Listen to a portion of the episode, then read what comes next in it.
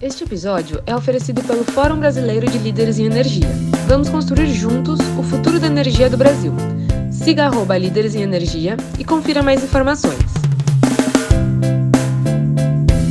Bom dia! Quarta-feira, 24 de maio de 2023.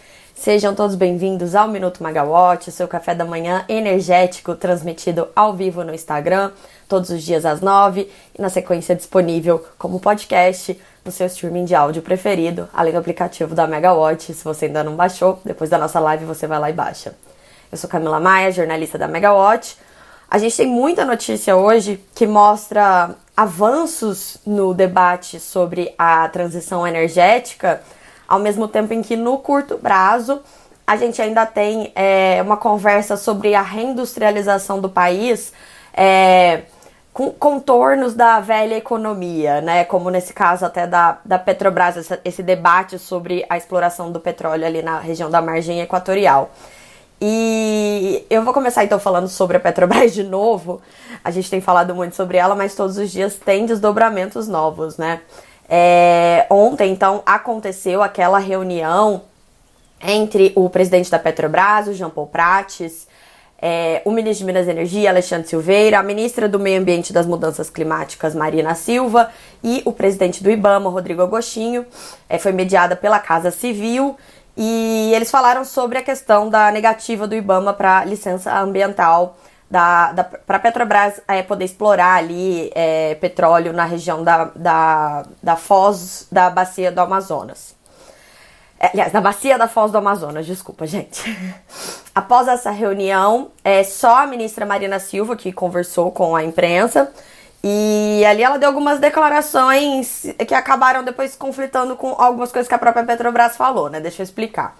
A, a ministra Marina falou que todos os projetos de exploração de petróleo de alta complexidade, como é no caso ali é, da margem equatorial, eles vão necessitar de avaliações ambientais de área sedimentar, que é o AAAS. Uma das negativas do IBAMA foi é, justamente a ausência desse, desse estudo, né? E a ministra Marina Silva disse que a cúpula do governo que estava no, no encontro concordou com a obrigatoriedade desse documento a partir de agora. Então, isso tende a tornar mais burocrática a obtenção de licenças é, para novos projetos ali naquela região. É, da margem equatorial, como a gente já explicou algumas vezes, vai ali do litoral do Amapá até o Rio Grande do Norte. E a ministra Marina Silva também falou que o governo vai cumprir a lei, respeitar a decisão do IBAMA. Foi assinada por 10 técnicos do órgão, né?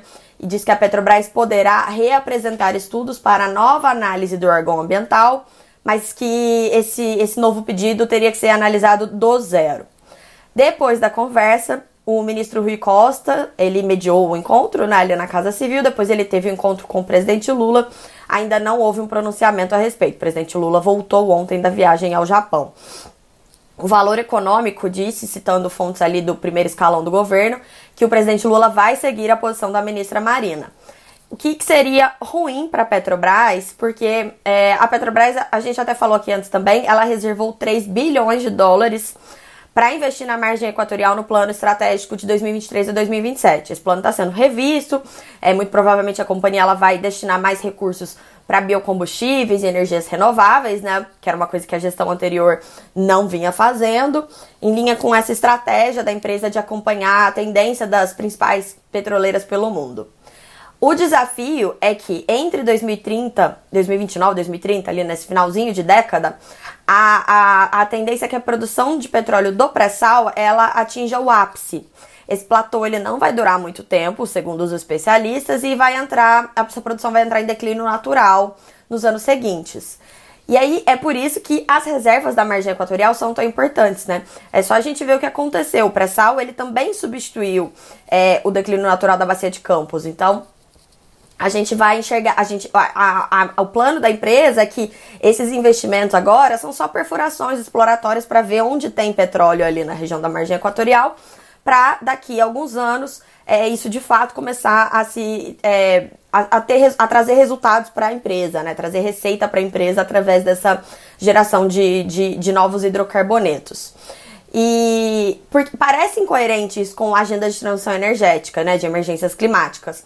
Mas o que se fala é que a gente ainda não tem as tecnologias é, necessárias para permitir o abandono em definitivo desses combustíveis fósseis é, prontas, elas ainda estão numa curva de desenvolvimento, então a transição energética tende a ser mais longa, até acompanhando também as questões dos preços, né? É, conforme o preço do. Conforme a, a, a, negociação do petróleo for diminuindo, a tendência é que o preço vai subindo, e aí o, o contrário vai acontecer com a transição energética. Os especialistas vislumbram várias curvas assim, né, ao longo dos anos. A Petrobras hoje já deu uma resposta ali para essa discussão. Ela falou que hoje vai protocolar, que, aliás, que nessa semana ainda, então até sexta-feira, ela vai protocolar um pedido de reconsideração no IBAMA. Não vai ser um novo pedido do zero, como disse a ministra Marina, vai ser um, um recurso administrativo que está previsto na regulação. A Petrobras entende que atendeu além dos requisitos previstos na legislação de referência e diz que cumpriu todas as exigências técnicas demandadas pelo IBAMA. Mesmo assim, ela falou que se prontifica a atender demandas adicionais remanescentes, mas frisou que o AAAS, que eu mencionei lá atrás, que a Marina Silva falou, é, é, um instrumento de política sob responsabilidade compartilhada entre os ministérios do Meio Ambiente e de Minas e Energia. Então, a responsabilidade não é da empresa que quer é, explorar o petróleo ali naquela região. É, nesse pedido de reconsideração, a Petrobras também disse que vai se comprometer a ampliar a base de estabilização de fauna no município de Oiapoque, no Amapá. É, então, é aquele problema de que, caso tivesse algum vazamento de óleo, a, o resgate né, estaria só lá em Belém, no Pará, a 800 quilômetros de distância do poço. A Petrobras está resolvendo esse problema, criando esse, essa base ali no município de Oiapoque que é a mais ou menos uns 150 quilômetros de distância do poço. Aí ela resolve esse problema que é, é, o tempo de reação da empresa em caso de um remoto risco de acidente, de vazamento. É, ela falou, a Petrobras também disse que comprometeu outros recursos, 12 embarcações, mais de 100 profissionais dedicados à proteção animal, 5 aeronaves que podem ser usadas para monitoramento e resgate e destacou que essa estrutura de resposta de emergência é maior do que as existentes nas bacias de Campos e Santos. Se o IBAMA mantiver esse entendimento, aí a sonda e os demais recursos mobilizados na região vão ser direcionados para o Sudeste, é, para as atividades da Petrobras nas bacias do Sudeste. Lembrando que a Petrobras ela gasta mais de 3 milhões de reais por dia com aquela sonda parada. Isso já somou mais de 600 milhões de reais desde dezembro do ano passado. Então, assim, quando ela fala 3 bilhões de reais, pra, 3 bilhões de dólares para investir, né? Parece muita coisa, até é dólar, né? A gente tá comparando com. É, tem que comparar dólar com dólar, mas ainda assim, só com a ação da parada, olha o tanto de dinheiro que já foi embora. Então, é, é uma atividade cara mesmo. O interessante desse debate é que ele é realmente ele é mais de curto e médio prazo, que, como eu falei, a, a, a, Petrobras, a produção na margem equatorial, a tendência é que ela comece a, a ganhar corpo depois de 2030, quando o pré-sal entra em declínio. Então tudo se encaixa nesse debate da transição energética, pelo menos é esse o argumento. O governo ele está com um programa de reindustrialização tentando é, encaixar todas essas, essas, essas questões, né? Um olho no peixe e outro no gato. São vários pratinhos para serem equilibrados. É, o presidente Lula ele tem falado muito, por exemplo, sobre um novo programa de estímulo a veículos populares no Brasil, né? É, isso tem gerado é, polêmica entre os estudiosos da transição energética. Falam que é incoerente você estimular hoje mobilidade com veículos a motor a combustão. É, o mundo todo caminha para transportes coletivos e eletromobilidade. Mas o Brasil ele é muito grande, então as políticas públicas elas sempre ficam nesse trade-off entre políticas que vão poder melhorar a qualidade de vida da população, principalmente as que estão distantes de grandes centros, que dependem muito de, de automóveis para qualquer coisa, e é, os efeitos ambientais. Amanhã vai ter um evento grande na Fiesp aqui em São Paulo que vai contar com a presença do presidente Lula e do vice-presidente Geraldo Alckmin, entre vários outros nomes, né? De destaque, amanhã eu falo sobre isso. A expectativa é que o novo programa de aceleração de crescimento, o novo PAC, é o jeito que a gente chama porque a gente já não sabe o nome desse novo programa, né? Ele vai ter alguns contornos definidos e anunciados amanhã.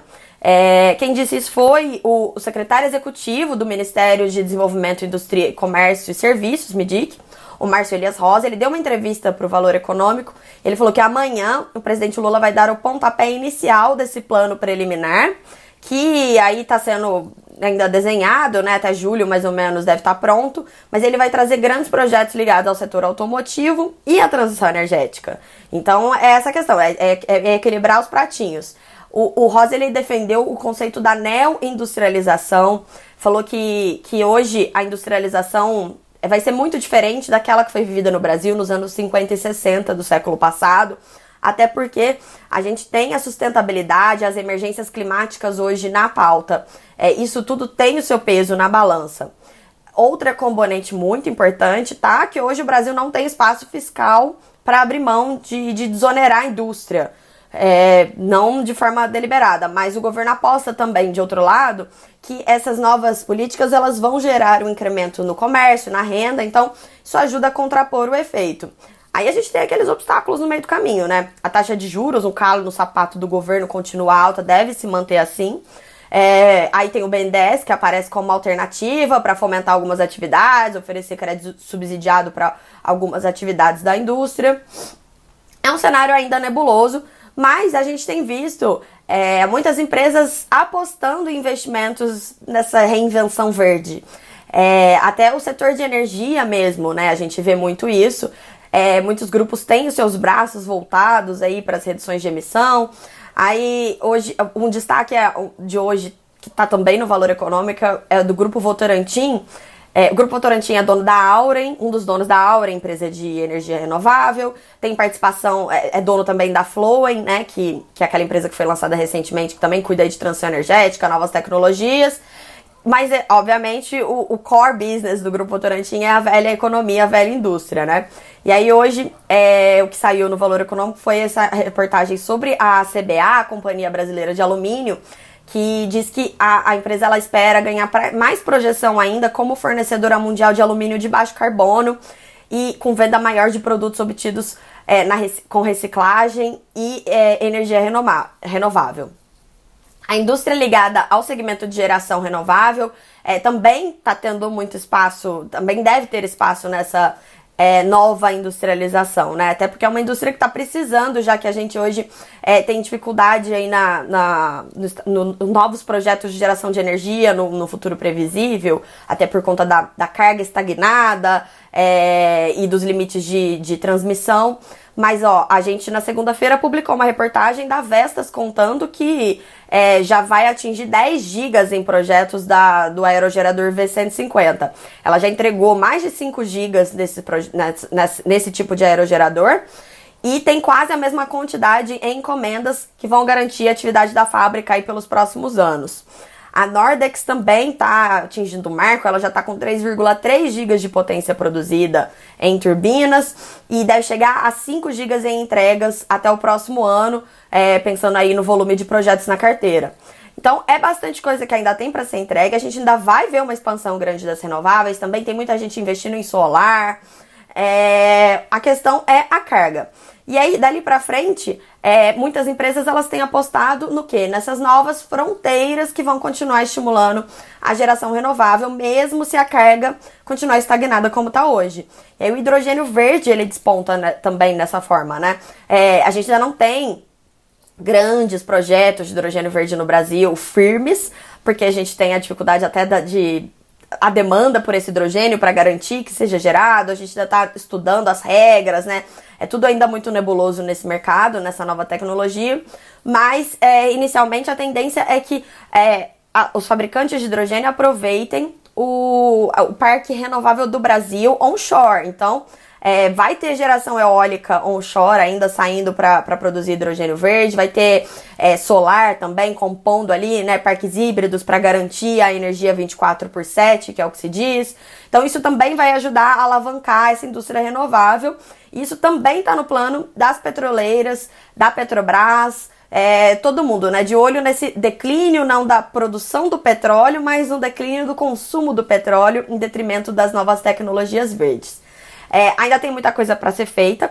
Também outra reportagem que a gente tem na Megawatt é de um estudo da CCS Brasil, que é uma organização sem fins lucrativos, e eles afirmaram que a captura e o armazenamento de carbono poderia reduzir a, as emissões do setor de energia brasileiro em 130 milhões de toneladas por ano por aplicações nos segmentos de geração de energia, indústria e produção de combustível. A reportagem está lá no site.